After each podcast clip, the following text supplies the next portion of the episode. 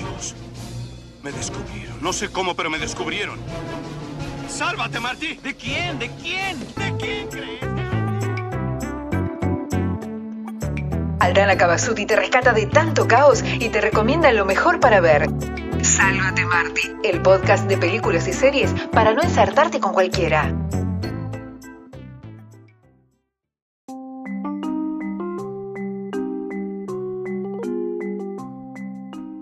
Hola, hola, muy buenas a todos y a todas, espero que estén muy bien.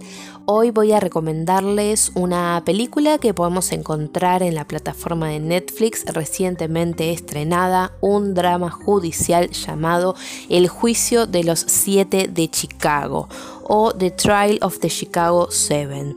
Esta es una película de Aaron Sorkin que está basada en hechos reales, en los acontecimientos que sucedieron en 1968 en los Estados Unidos donde un grupo de manifestantes en contra de la guerra de Vietnam, la cual está en plena marcha, fueron acusados de cargos de conspiración, incitación a los disturbios y otros cargos relacionados con las violentas protestas que tuvieron lugar en Chicago, Illinois, en relación con la llamada Convención Nacional Demócrata de este año, 1968. La verdad es que el levantamiento de estos movimientos sociales se dieron alrededor del mundo en este, en este mismo año y Estados Unidos no fue la excepción. Eh, justamente en este año ocurrieron los asesinatos de dos líderes muy significativos como fueron Martin Luther King y Robert Kennedy. Eh, estos dos asesinatos, por supuesto, tuvieron un gran impacto en, los jóvenes norteamericanos y así es como se desató toda esta revuelta, toda esta mm, eh, opresión de parte de la policía en las protestas y cómo llegamos al juicio de los siete de Chicago.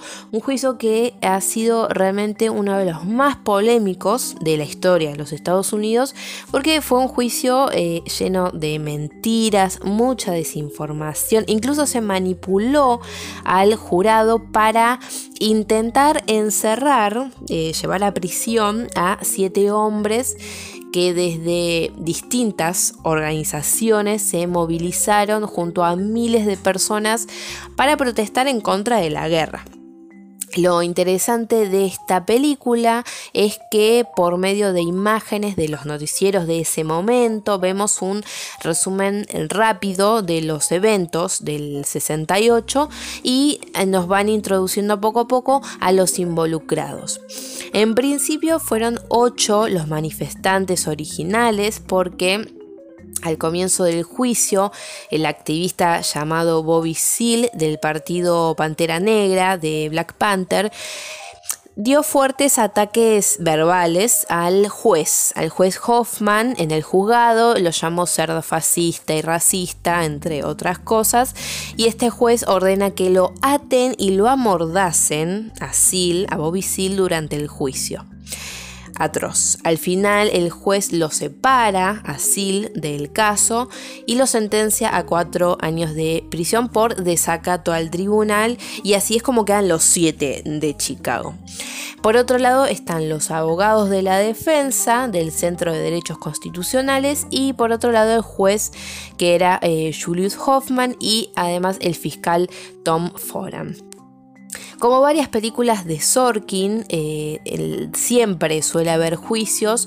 En estos juicios los protagonistas tienen que lidiar con grandes dilemas morales, e injusticias para terminar enfrentándose a lo que sería la legalidad de sus actos. Eh, Sorkin en realidad lo que hace es usar estos hechos como un pretexto para hablarnos del presente, de lo que está pasando ahora mismo hablándonos de la actualidad y por supuesto tomándose algunas libertades con los hechos históricos, pero queriendo asegurarse de que eh, aprendamos una lección sobre historia, sobre mm, la responsabilidad cívica y las raíces de la guerra cultural. Eh, él piensa que una nueva generación puede aprender sobre esta época y eh, puede llegar a quedar influenciada para seguir luchando. Así que si disfrutan de películas de juicios, definitivamente esta película es para ustedes, algo que realmente vale la pena ver.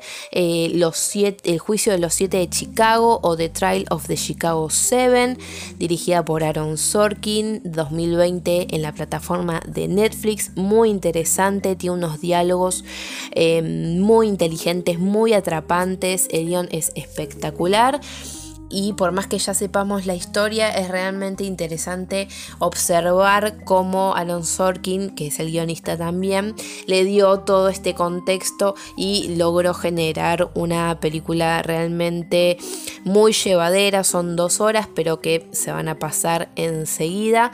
Eh, nos vamos a compenetrar muchísimo con la historia y nos vamos a sentir identificados por ciertos personajes de este juicio. El juicio de los siete de Chicago, la encuentra en Netflix. Como siempre, les agradezco por estar escuchando.